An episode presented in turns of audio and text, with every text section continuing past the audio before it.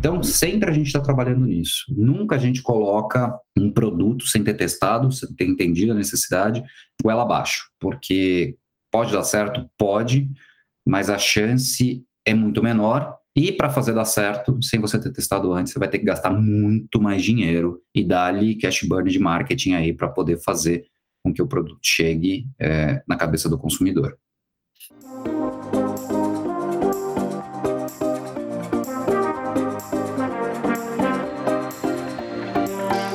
Olá, seja muito bem-vinda e muito bem-vindo a mais um episódio do Startup com VC, o podcast no qual a gente sempre traz um empreendedor de destaque para contar de maneira franca e transparente a história sua, da sua empresa, da sua startup, tanto do que deu certo quanto deu errado. A gente sabe que empreender não é uma linha reta e a ideia aqui do podcast é justamente ter esse papo mais aberto em que os empreendedores convidados e empreendedoras contam tudo, né, em relação a não só o sucesso, mas também em relação ao fracasso. Essa quarta temporada do podcast, a gente tá com o tema de Product Market Fit, o foco é nisso, esse encaixe entre o produto ou o serviço que a startup presta e aquilo que de fato o mercado está disposto a pagar. Tem uma distância entre essas coisas e geralmente demora um tempo até as startups atingirem Product Market Fit. Todas as startups de sucesso atingem, o processo varia de uma para outra e a gente foca justamente nesse ponto em relação a essa temporada. A gente tenta detalhar como cada uma das startups convidadas atingiu o seu PMF. Deixa eu me apresentar, eu sou o Felipe Manzano, sou responsável por Equitas VC,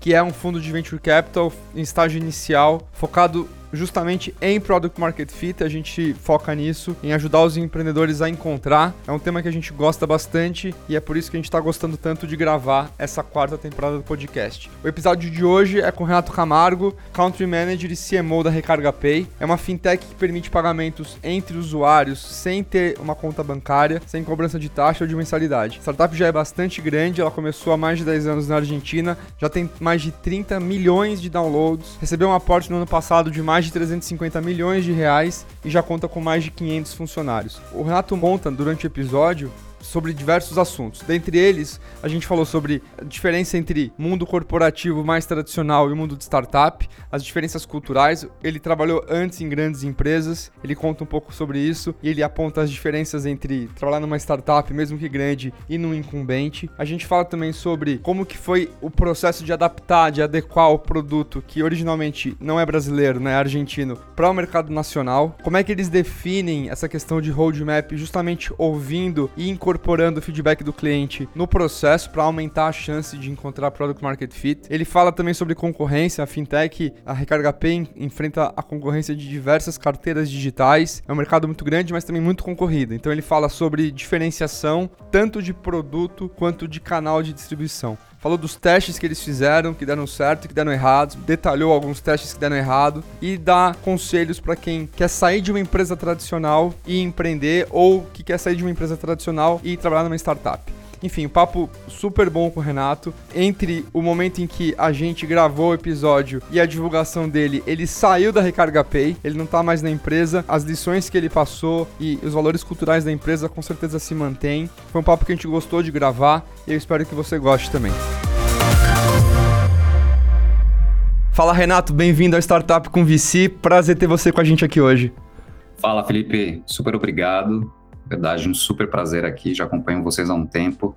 Eu queria começar do começo, né? Você é o responsável da Operação Brasil de Recarga Pay, também é o CMO da empresa. Conta um pouco o que, que Recarga Pay faz hoje em dia, né? A gente sabe que evoluiu ao longo dos anos e em que estágio que a companhia está hoje.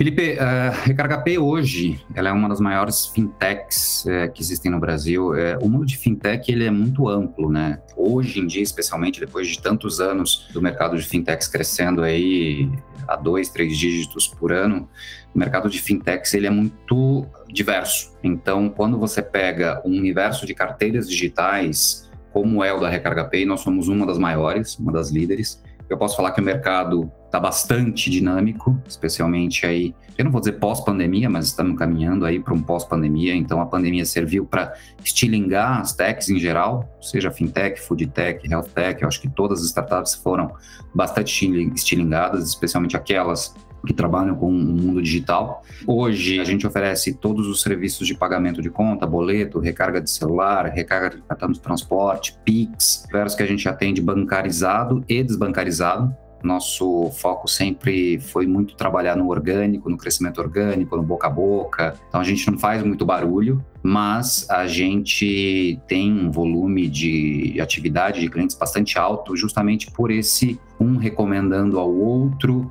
as pessoas crescendo dentro da própria Recarga Pay, seja um público B2C, seja um público B2B, porque a gente atende basicamente os dois, e com isso a gente consegue se tornar aí uma das fintechs mais, ou uma das carteiras digitais, dependendo do nome, cada um chama de um jeito, mais queridas aí, com maior volume de atendimento em pouquíssimo tempo, um produto muito bom e um NPS bastante alto.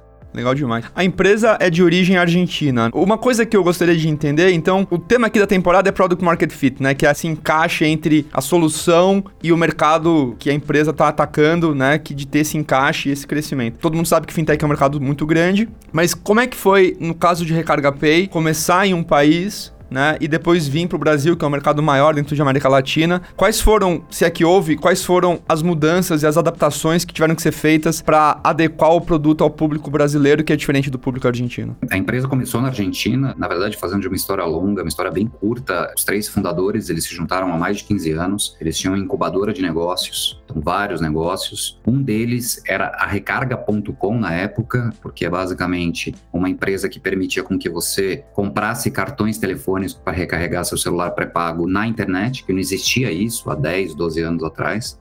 Foi quando o negócio começou a crescer, porque as pessoas compravam a recarga, faziam a recarga de celular e naquele momento elas perguntavam: "Ah, mas se eu conseguir parcelar, posso pagar depois?", tal. E aí foi se transformando no que é a Recarga Pay, que é hoje esse ecossistema de pagamentos pelo celular. Tudo isso foi feito na Argentina. Há 10 anos, era muito mais comum você almejar, especialmente na América Latina, que é uma região muito peculiar de vários países que compartilham a mesma língua, você querer expandir para outros países, porque por conta da língua, que no fim acaba sendo uma grande barreira, quando você pega uma região como a Europa, que tem línguas completamente distintas, a América Latina é favorecida, então por que não expandir?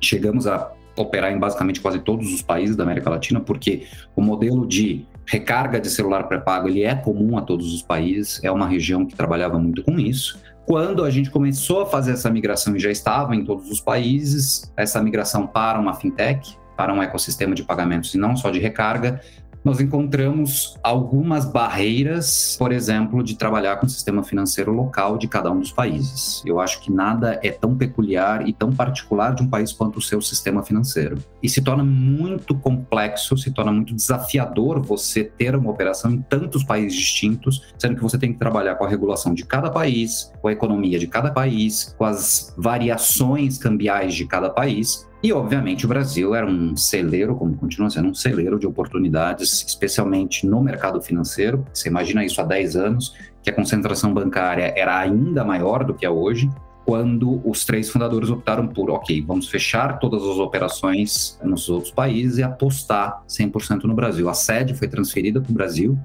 Na época que teve essa decisão, a empresa eram 50 pessoas, hoje são 500 e poucas pessoas. Quando teve essa mudança, aí sim a gente cresceu cada vez mais com o oceano azul enorme do segmento financeiro que existe aqui no Brasil. Mantivemos os escritórios de alguns países, o que, por exemplo, para hoje foi muito forte, porque se trabalha de qualquer lugar, trabalho remoto ou pode ser contratado em cada um dos países que a gente já operava, é muito factível, é muito fácil, nos tornou cada vez mais aberto a contratar executivos de todos os lugares, mas a operação hoje ela é aqui no país e não temos nenhum plano de expandir para outros países num curto médio prazo. Porque não existe mais, e eu posso falar até por todas as startups em geral, independente de qual seja o segmento, tá? Não existe mais essa sangria desatada, né, de querer operar e expandir para vários países. As pessoas entenderam que existem oportunidades no mundo de startups, no mundo de techs, de crescer dentro do país de uma maneira muito intensa por muito tempo antes de querer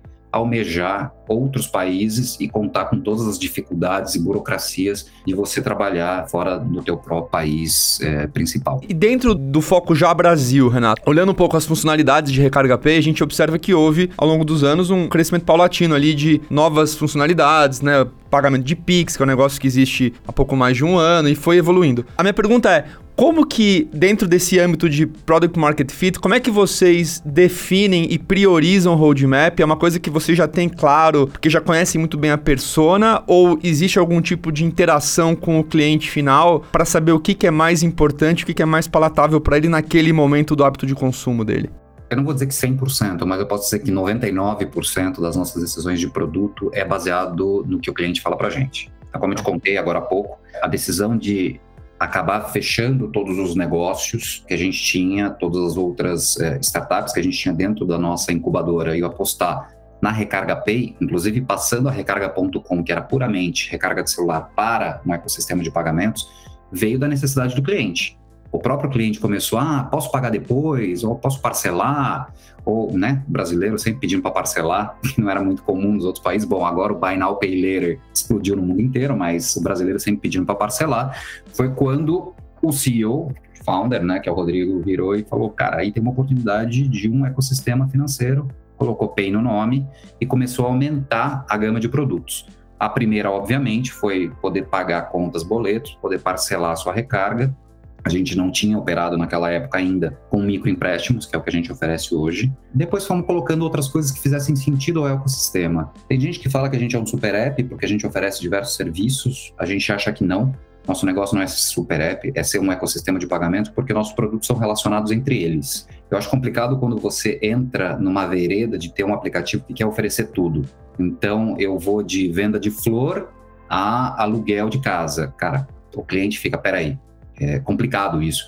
E hoje em dia, o cliente não sofre mais tanto com limite e espaço dentro dos seus celulares. Isso acontecia há uns 4, 5 anos, que sim, você tinha limite, o cliente não baixava tanto o aplicativo. Agora não. Agora o cliente tem espaço, então ele está optando por baixar vários. Então a gente foi optando por colocar vários é, serviços correlacionados entre si, mas sempre baseado no que o cliente pedia, sempre baseado no que o cliente fazia. Tanto que hoje existe uma área muito grande na companhia que dá Feedback Loop Report, que é basicamente são três áreas, que é a área de produto, a área de marketing a área de customer experience ou customer support. Um retroalimenta o outro. Então as decisões são feitas em conjunto. E aí fomos evoluindo, né? É, a gente foi colocando empréstimo, o microempréstimo que a gente tem hoje, o Pix.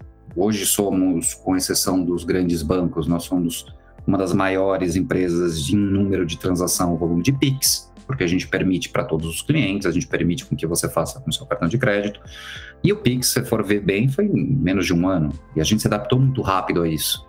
Antes mesmo do mercado falar, ó, Pix vai crescer, porque nem o próprio mercado imaginava que o Pix fosse crescer tanto, a gente já se antecipou, porque viu que o cliente estava gostando e a gente foi acelerando cada vez mais. Então, sempre a gente está trabalhando nisso. Nunca a gente coloca um produto sem ter testado, sem ter entendido a necessidade, goela abaixo. Porque pode dar certo? Pode, mas a chance é muito menor. E para fazer dar certo, sem você ter testado antes, você vai ter que gastar muito mais dinheiro e dar-lhe cash burn de marketing aí para poder fazer com que o produto chegue é, na cabeça do consumidor eu queria justamente falar desse ponto, assim. A gente, olhando esse mercado de fintech, você falou, né, da, pô, é um mercado enorme. Há 10 anos tinha uma concentração da bancarização muito maior do que hoje, mas é um mercado que tem muita concorrência. Minha pergunta é, então assim, Recarga Pay está competindo com bancos digitais, outras carteiras, tem muita gente atacando esse segmento. Como que foi o processo de diferenciação? Foi um processo de definir uma persona e atacar nela? Quais foram os canais? Quais são os canais de aquisição de cliente que melhor funcionam? Entendo que hoje você falou que tem um boca a boca muito forte, mas como é que foi o jump start desse processo? Como é que você começou ele para se diferenciar desse monte de gente que tá com muito dinheiro, muito recurso né, financeiro e que se deriva em tecnologia e marketing, atacando mais ou menos esse mesmo público? Ou o mercado é tão grande que cabe todo mundo? Como é que você vê isso? Eu acho que no fim é um pouco de tudo que você falou. Para mim, assim, acho que a gente tem que separar algumas coisas. Eu acho que hoje tem muito mais barulho do que concorrência, especialmente no mundo de fintechs. Até pouco antes da pandemia, todo mundo queria ter sua conta digital e não tinha nem qualquer sentido ter sua própria conta digital. Você lembra uns 10 anos que todo mundo queria ter seu próprio aplicativo? Aí você perguntava para a companhia, mas por que você quer ter um aplicativo? Vai ser um canal de distribuição? Ah, não, é importante a gente ter. Depois as empresas entenderam que nem todo mundo ia baixar o seu aplicativo, então deveria ter uma estratégia de distribuição. Com as carteiras digitais aconteceu a mesma coisa. Todo mundo queria ter sua carteira digital papel. Então era empresa de chocolate Pay, floricultura do Zé Pay. E não tinha qualquer sentido, porque não tinha um propósito por trás. E aí, justamente por isso, com a pandemia chegando, o mercado meio que se regulou em relação a isso. O cliente, ele entendeu o que, que era efetivamente esse mercado e por isso começou a apostar naquelas que tinham um propósito e que tinham uma coerência e uma consistência no que oferecia para o cliente todo o tempo. Bom, nem todo mundo está operando de uma maneira positiva, isso é muito fácil falar. Você tem que entender também que tem empresas com muito dinheiro, com muita oportunidade de oferecer coisas para o cliente, como cupons, só que a gente tem que entender também que o cliente ele fica viciado em cupons. É o show me the money. A partir do momento que você não oferece mais cupom porque a empresa precisa rentabilizar, que não é só crescer, crescer, crescer, né? O famoso blitzscaling. Tem aquele momento que a empresa precisa rentabilizar. E quando você tira isso do cliente, ele começa a reclamar. Ele começa a não querer ser fiel à tua companhia. E como que você faz com que o cliente fique fiel à tua companhia? Basicamente oferecendo um atendimento incrível, e um produto ótimo. Então, o pricing ele é importante sim, mas sobretudo é o produto e o atendimento ao cliente que vão fazer a diferença.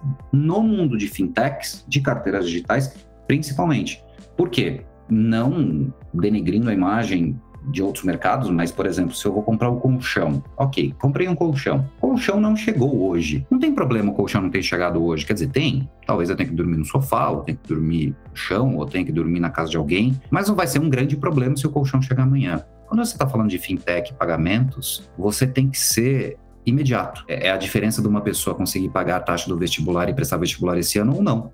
Porque se eu não permito com que a pessoa pague a taxa dela porque eu tive um problema no meu sistema e não tenho retorno, a pessoa simplesmente perde o prazo de inscrição na faculdade. Ou de uma multa, porque você não pagou a conta na hora que tinha que pagar. Então você está lidando com um tema muito delicado. Você tem que responder o cliente no máximo uma hora. Tem que melhorar cada vez mais esse prazo. Você tem que resolver o seu cliente num prazo muito mínimo. Então, isso é muito importante, claro, o produto em si. Então, a questão de você abocanhar mais gente no mercado, fazer com que o cliente chegue até você através de promoções, cupons, etc., é importante sim, porque você traz cada vez mais gente para dentro do universo de startups, de techs, para que eles conheçam isso e vejam que não é só o mundo dos tradicionais bancos de varejo que existe, existe um outro universo enorme que elas podem navegar, mas depois, na retenção, você tem que ser muito coerente com a tua proposta e você tem que oferecer aquilo que o cliente realmente precisa. E é nisso que a gente se destaca. Então a gente tem muito cliente por conta disso, porque desde o pioneirismo que a gente teve lá atrás de oferecer recarga em primeiro lugar, pagamento de contas pelo celular em primeiro lugar, nós somos a primeira empresa que ofereceu tudo isso, a gente segue numa consistência de sempre priorizar a experiência do cliente, o atendimento do cliente e, obviamente, o produto que ele está trabalhando. Já fizemos campanhas, já oferecemos cupons, oferecemos de vez em quando, sim, mas isso não é a nossa estratégia principal principal. Menos ainda, a nossa estratégia principal é fazer um grande barulho no mercado. A nossa estratégia é oferecer ao cliente uma opção realmente viável para ele continuar com a gente. Porque todos nós sabemos hoje que nenhuma tech, nenhuma startup, nenhum segmento, independente de qual seja, vai ganhar a guerra sozinho. Você pode ter alguns segmentos, por exemplo, food tech, a gente sabe que tem um líder muito forte aí, especialmente com o fechamento de outras startups agora, que vai se destacando cada vez mais, não vai ser o único. Fintech não vai ter uma carteira digital que vai ser a dona de tudo, que vai ser uma guerra de um único vencedor. Não, o cliente ele vai ter algumas e ele vai experimentando, ele vai trocando algumas, ele tem preferência, outras não. Então, o que é mais importante é saber lidar com isso. E aí, novamente, tem gente com muito dinheiro, nós somos super bem capitalizados, mas o nosso objetivo não é gastar dinheiro ou investir dinheiro em fazer barulho, mas sim pegar todo esse investimento e devolver para o cliente em um produto bom, de qualidade, compliant, com segurança e que, obviamente, ele consiga ficar aqui resolver os problemas sem precisar recorrer a outras carteiras digitais. Falando um pouco, né, a gente estava conversando antes de começar a gravar essa questão de startup, né? Startup, as coisas geralmente dão mais errado do que certo, né? Tá tudo meio que quebrando ao mesmo tempo. Agora, assim, você tá ali um monte de solução paliativa para conseguir depois construir coisas mais sólidas. Quais foram, na tua experiência aí nos teus anos de Recarga Pay, coisas que vocês testaram e que deram errado e que quais foram os aprendizados que você teve como, enfim, responsável da Operação Brasil, que é hoje em dia a operação chave da empresa, em função desses testes e dessas experiências que não deram certo? Como você falou, muito mais coisas não deram certo do que deram certo. E é assim que a gente cresceu. Eu acho que as startups elas deveriam começar a mostrar o que não deu certo do que deu certo, porque parece uma história muito bonita e muito fácil para você ser empreendedor aqui no Brasil é muito desafiador, muito, muito desafiador. Independente de qual seja o seu segmento. E para você desafiar e superar esses obstáculos, você tem que ir testando e vai errando, e vai quebrando, e vai testando novamente. O que é mais importante de tudo, Felipe, ao longo de todo o tempo que você vai crescendo, se você é uma startup que vai passando aí de uma série seed, depois série A, série B, série C, série D, IPO, seja o que for, é você estar tá sempre atento à rapidez no qual você resolve aquilo. Não deu certo? Não deu certo. Não morra de amores por aquilo que não deu certo. Feche o capítulo e próximo.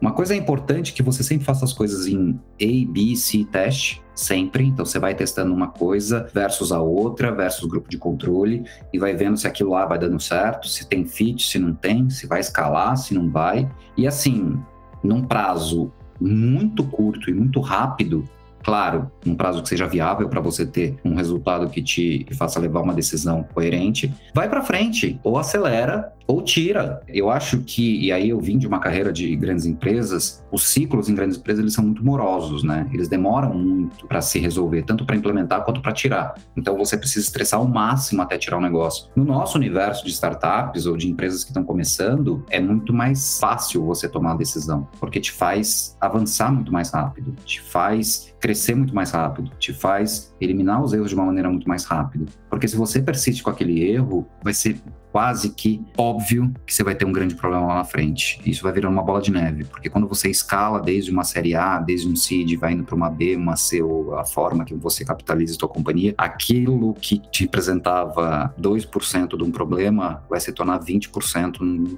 período de tempo muito rápido. Então, acho que sim, a questão de você ser muito ágil na tua decisão, independente de qual seja, de escalar ou de tirar da frente, de eliminar alguma coisa. E agora citar exemplos, cara, eu não saberia nem te dizer, cara, nem te dizer. A gente já colocou um monte de produto que a gente teve que tirar do caminho, porque não fazia qualquer sentido. Eu lembro que eu falei que a gente não quer ser um super app, a gente quer ser um ecossistema que faça sentido e tenha coerência aos produtos entre eles e serviços. Mas vocês tentaram algumas coisas que foram mais no caminho de super app e depois voltaram? Foi um pouco Não, a gente nunca quis ser um super app a gente nunca teve esse objetivo. A gente sempre testou sim, eu quero ter um produto que relacione com o outro. Tanto que quando a gente coloca aqui para dentro, são os próprios clientes atuais que estão pedindo. Então, se eles estão pedindo, significa que os produtos têm coerência entre si. Então a gente acaba colocando. É claro que vem umas ideias muito malucas. Ah, por que, que vocês não botam toda uma vertical de entrega e produção de comida? Cara, viraria o quê? Uma food Tech? Uma Food Fintech? Não sei. É. É, não, talvez, mas não agora, não faz o menor sentido. Você comentou, né, que você teve uma carreira prévia em grandes empresas. Aqui na preparação para essa conversa, a gente sabe que você trabalhou no grupo Accord, né, no grupo Pão de Açúcar, e você fez esse move há quase quatro anos de ir para uma startup. Há quatro anos era um move muito menos óbvio do que hoje. Hoje é uma coisa que tem muita gente saindo dos incumbentes de grandes empresas, indo para startup, até porque tem mais startups, elas estão bastante capitalizadas e, e também que as pessoas têm vontade de fazer coisas novas e trabalhar com empresas que não são tão estruturadas e morosas como você falou. Na tua experiência, quais foram as principais diferenças e o que, que você aconselha para quem está escutando e que está numa empresa mais tradicional e que está pensando em sair ou para empreender ou para se juntar a uma startup de alto crescimento? Olha, eu acho que tem tudo de diferente e tudo de igual. É engraçado quando eu falo isso, porque quando eu fiz o um movimento há quatro anos era muito diferente do que é hoje. A América Latina, especialmente o Brasil, ela está muito capitalizada por tudo que tem acontecido na China, fluxo de dinheiro, investimentos nas startups de lá, restrições, este dinheiro todo está vindo para a América Latina, começou a vir já tem uns dois, três anos, e aí esses grandes fundos de investimento, obviamente, que viram uma grande oportunidade, porque o empreendedor, o executivo brasileiro ou latino-americano, ele entrega, ele faz acontecer, ele é muito resiliente versus talvez de outras regiões do mundo e dão resultados muito mais rápidos. Bem, se vê a quantidade de unicórnios que vem surgindo ao longo desses últimos tempos. Então veio muito dinheiro para cá. E obviamente, quando você vem muito dinheiro, você tem muito mais capital para apostar e investir em coisas que você não faria se você não fosse muito capitalizado. Por exemplo, altos executivos de grandes companhias. Isso está acontecendo de uma maneira muito forte hoje. E hoje, não existe talvez tanto o receio, tanto o medo, tanta dúvida que se existia quando eu fiz o meu movimento. É, hoje, esses executivos já entendem o que, que, são essas grandes startups, né? Quantos unicórnios tem aí, quanto eles estão investindo e quanto eles estão fazendo crescer um negócio e que não é uma chuva de verão, não é uma coisa que vai acabar daqui dois, três dias. Claro, existe o risco quando você está pegando uma startup nova, em seed, em, em Series A, etc. Mas quando você pega as maiores, já estão em B, C, que é quando você começa a contratar os grandes Cs, é obviamente que tem uma solidificação muito maior. Quando eu vim, Recarga era uma empresa de 50 pessoas, estava finalizando o processo de se estabelecer no Brasil. Foi muito difícil, porque eu estava no meu momento mais alto, assim, vai, eu vou dizer, do Grupo Pão de Açúcar, e de toda uma carreira de multinacional. Eu não conhecia o segmento, apesar de nunca ter trabalhado só num segmento, mas eu não conhecia o segmento financeiro, não tinha nem a menor ideia de como poderia operar num segmento desse conheci até a página 2, nunca tinha trabalhado em startup, nunca tinha trabalhado numa empresa de 50 pessoas, porque eu estava saindo de uma empresa de 100 mil pessoas, que era o GPA, para vir uma empresa de 50 pessoas, sendo que metade disso era argentino, porque a empresa começou na Argentina. Então eu falei, cara, o que, que eu vou fazer? Mas eu tenho uma coisa que eu ouvi de um chefe meu há muito, muito tempo atrás, de outras companhias lá da Cor. Ele virou para mim e falou: Renato, sempre fique atento a duas coisas, a tua intuição e ao trem que está passando. Vê se esse trem que está passando ele vai poder passar de novo depois. Se você vê que vai demorar para esse trem passar, pega o trem. Todo mundo é muito jovem, independente da tua idade biológica, todo mundo é muito jovem de cabeça e dá para você é, pegar esse trem e arriscar. Eu falei, cara, por que não? Eu falei, eu vou arriscar. Se não der certo, eu volto. E nunca tomei uma decisão tão certeira na minha vida. Aliás, eu acho muito difícil voltar para uma multinacional ou para uma empresa da velha economia, tá?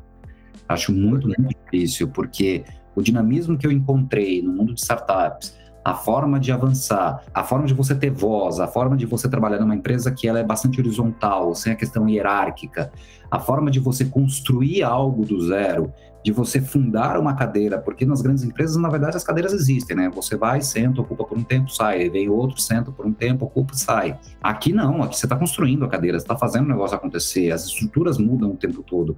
Isso é bastante importante eu sempre falo, acho que não volto, a não ser que a empresa tenha um compromisso assinado ali, com sangue, um dedo, dizendo vamos transformar digitalmente esta companhia, precisamos de uma pessoa do teu tipo. Então, continuarei nesse mundo, sou um super builder, e aí vejo pessoas que estão hoje fazendo este movimento, que eu fiz há quatro anos, hoje talvez seja mais fácil, seja mais viável, as pessoas tenham menos medo, menos receio de fazer esse movimento, mas é um movimento que você muda os seus paradigmas quando você tem uma carreira toda construída em grandes empresas. Os timings são outros, tanto para o sucesso quanto para o fracasso. O teu fracasso vem muito mais rápido, ou o fracasso do que você está conduzindo vem muito mais rápido, assim como o sucesso. E você tem que ter a maturidade e a resiliência de saber que você tem que trabalhar com isso. Resultados dia após dia, não tem essa questão de vamos fechar o quarter ou vamos fechar o semestre. Não, pelo amor de Deus, vamos fechar o dia, vamos fechar a semana. Eu tenho aqui, falando com você, eu tenho um painel que está aberto aqui eu estou tentando não olhar, mas que eu fico vendo a quantidade de novos usuários, receita, transações que estão acontecendo em tempo real. E é assim que a gente vai trabalhando. Então você tem que estar tá preparado para isso. Isso não tem absolutamente nada a ver com trabalhar demais. Eu acho que tem essa questão do talvez o empreendedor de startup, os executivos de startup, se preocuparem muito com essa questão do resultado, que é super importante, mas sim você tem que se preocupar com como você opera o negócio e não a quantidade de tempo que você passa em cima dele.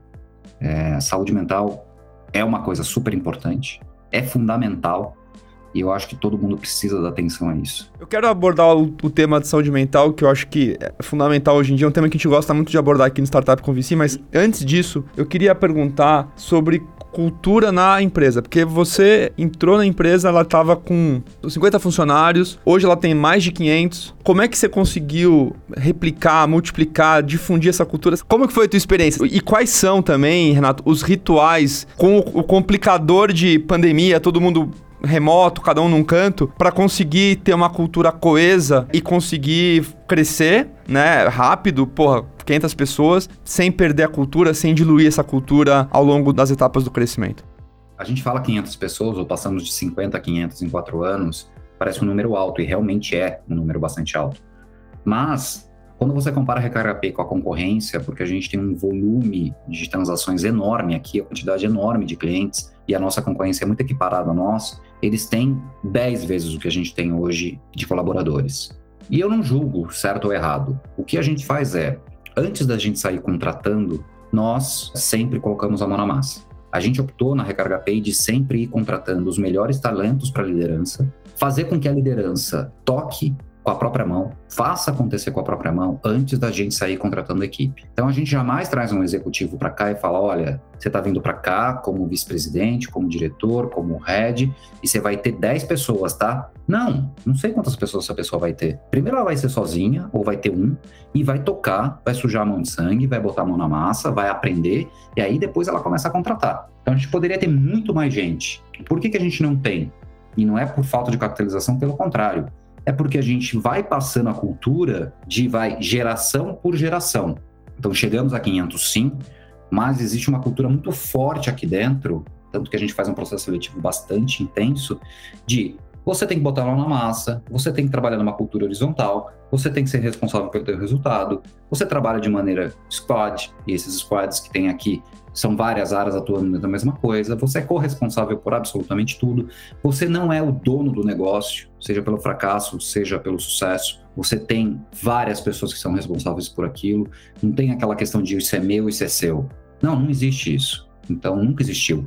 Isso é uma cultura que veio desde os founders. Então, quando eu cheguei essas 50 pessoas, e aí eu vi sim que essa cultura estava muito forte, e eu vi que tinha muita liderança. Ah, muito cacique para pouco índio. Era justamente a nossa ideia. Porque esses líderes, botando a mão na massa, entendendo, sabendo qual era a cultura da companhia, aí começavam a contratar gente que tivesse esse mesmo apelo que eles, independente Não. de qual seja o nível que estivesse contratando. E aí a companhia foi crescendo muito bem. Hoje, um dos grandes eixos dos nossos valores realmente é people, são pessoas. A gente dá muito valor para isso, por todos os lados. Um dos valores que a gente pega muito forte aqui é a questão de diversidade. A gente provou por A mais B mais C que sim, ter diversidade de todos os tipos, em todos os níveis de senioridade da companhia traz um ganho enorme para a companhia, porque são pessoas de vivências diferentes, histórias diferentes, locais diferentes, gerações diferentes. Isso traz uma riqueza no debate para o nosso produto, para a construção do nosso produto da companhia, que é muito, muito forte. Então, assim, antes de qualquer coisa que a gente tenha conversado sobre produto, sobre empresa, capitalização, resultado, a gente fala sobre pessoas. É realmente a coisa mais importante para a gente aqui hoje. Vamos falar um pouco de saúde mental. A gente estava falando antes. Isso é uma coisa que a gente vem observando aqui que vem mudando. Felizmente, que antes tinha uma cultura muito forte de founder ser super-homem e não poder demonstrar fragilidade. Ainda tem bastante disso, mas eu vejo que aos poucos as pessoas estão se abrindo um pouco mais sobre isso todo mundo teve impacto por causa da pandemia, né? Quem disse que não teve nenhum impacto provavelmente está mentindo. Como que foi para você, assim? Como é que você, tocando uma empresa, franco crescimento, durante esses anos aí de pandemia e mesmo antes disso, o que que para você funciona? Como é que você mantém a tua saúde mental e como é que você equilibra isso com todas as outras demandas da tua vida aí? Olha, Felipe, em termos de o negócio continuar funcionando, a gente não teve nenhum problema. A empresa já tinha esse modelo de certa forma híbrido, um pouco antes da pandemia, então a gente tomou uma decisão inclusive até é, um pouco antes de todo mundo, quando a OMS decretou pandemia, a gente no mesmo dia mandou todo mundo para casa. No dia seguinte a gente falou, pega, cada um tem seu computador e as pessoas, por exemplo, Customer Experience que tem turnos de final de semana já trabalhava de casa, então a gente falou todo mundo para casa agora.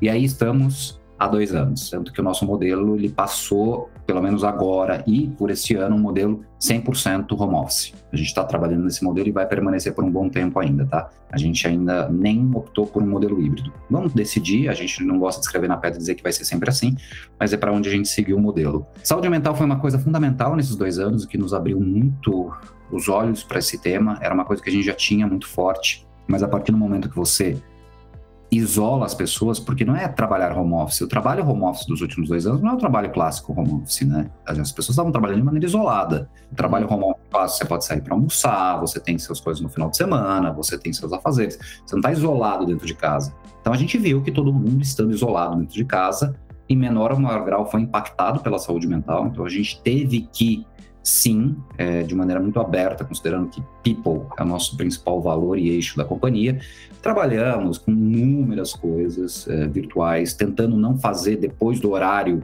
estabelecido, porque as pessoas começaram a ir até 11 da noite trabalhando de casa, era uma coisa insana e não tinha tempo para mais nada, então a gente começou a limitar alguns horários, especialmente da liderança em ficar mandando mensagem, porque aquela coisa escala, né? Mandar mensagem para um, que vai para outro, que vai para outro, quando você vê tá todo mundo trabalhando. Então a gente tentou limitar um pouco disso e a gente foi é, vendo bastante resultado. O que a gente mais quis é mostrar a disponibilidade de todo mundo com todo mundo. Então, todo mundo se mostrando, todo mundo se vendo, todo mundo falando, todo mundo abrindo claramente seus medos e receios, e especialmente na liderança. Eu fui a público aqui dentro, aliás, não só aqui dentro, mas também no LinkedIn, dizendo que sim, eu tive problema de ansiedade durante muito tempo da minha vida, que hoje eu conheço meus gatilhos a ponto de cuidar, e que saúde mental não é uma coisa que você tem que deixar de lado e não ser irresponsável e não procurar ajuda e uma ajuda profissional. E a gente disponibilizou todos os canais para isso, negócio foi indo. Foi indo, foi crescendo, foi evoluindo, mas obviamente que a gente ainda está num mundo bastante em transição e isso é fundamental que as pessoas mantenham o tema em alta.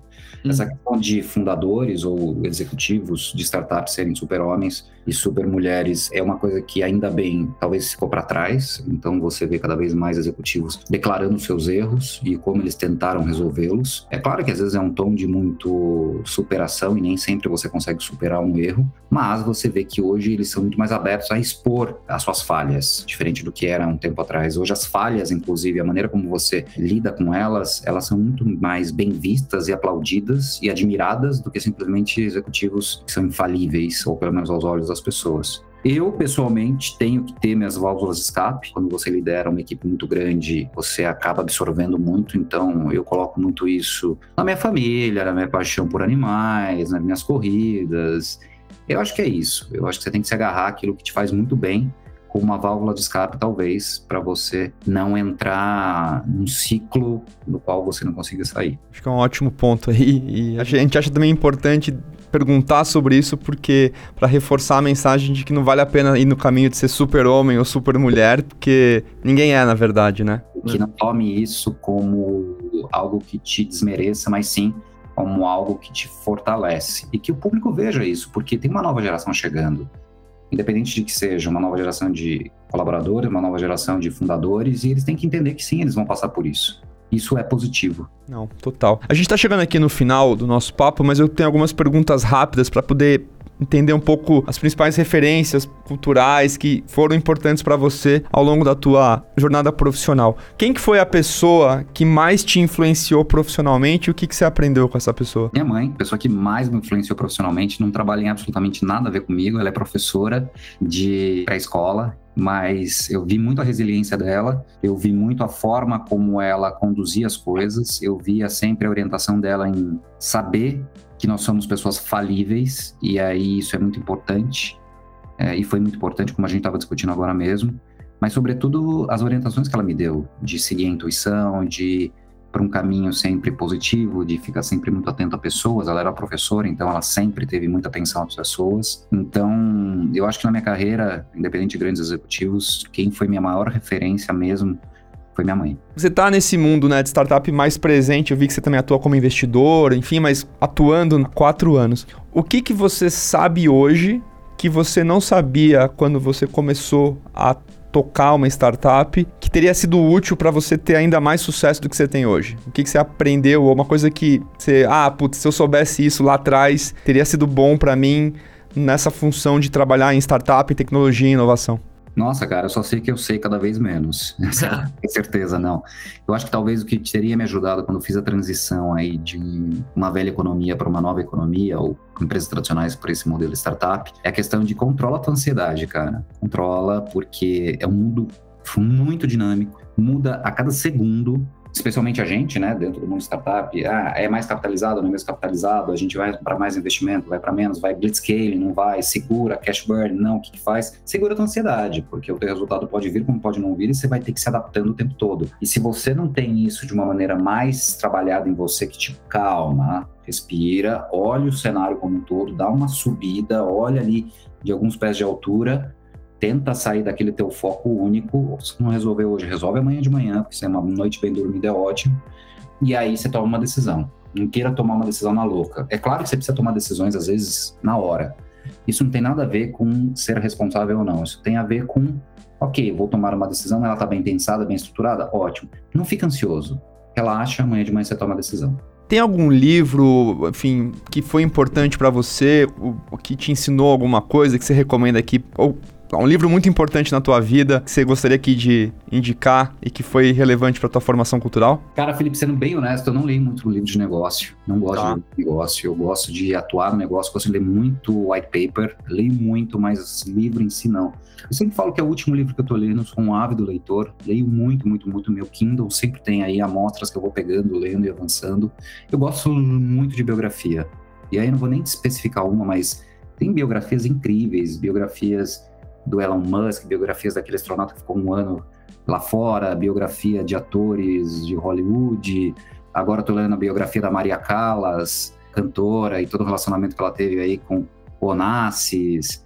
Então, assim, eu gosto muito de biografia. Eu acho que biografia, independente de qual seja o segmento que aquela pessoa atuou, o que, que ela fez, traz uma vivência da pessoa para o livro que você pode adaptar de certa forma para a tua vida. Então, eu recomendo muito biografias. Quem não gosta muito, leia. Você vai pegando gosto pela biografia e você acaba não querendo sair muito disso. É, não, você é a segunda pessoa que vem aqui no podcast que fala de biografias, que acho que engaja porque tem um fator humano muito forte ali, você consegue se ver no lugar da pessoa, né? Em segmentos distintos, né? Por exemplo, falando de uma cantora, que é a Maria Callas, depois eu fui para Elon Musk, que é um empresário, depois um astronauta, depois um ator de Hollywood. Você consegue adaptar muita coisa para o teu dia a dia. Legal. Tem alguma frase, assim, alguma frase que você gosta de, que você repete, que você fala pra tua equipe, que você gostaria de dividir aqui com a audiência do podcast? Algum provérbio, alguma frase, assim, que resume algo que você acredita bastante? Escolhe suas batalhas, vai. Isso é uma coisa que eu uso bastante. Você não vai ganhar todas. Você não vai ganhar todas, você não vai conseguir lutar todas as lutas. Então escolha suas batalhas, escolha aquelas principais e aposte nelas. Acho que é a melhor coisa que tem para fazer. É uma ótima frase. Renato, super obrigado pela conversa. Se quiser deixar aqui algum recado para, como eu te falei, a audiência aqui do podcast é toda de ou empreendedores ou gente que está pensando em empreender. Mas eu queria te agradecer aqui antes de tudo por ter participado hoje com a gente. Foi um baita prazer. Quem quiser, me procura lá no LinkedIn. Eu tento atualizar minhas mensagens, minhas caixas de entrada sempre que possível. Vai lá, a gente troca uma ideia. Fechado. Grande abraço. Valeu, valeu, Renato. Abraço.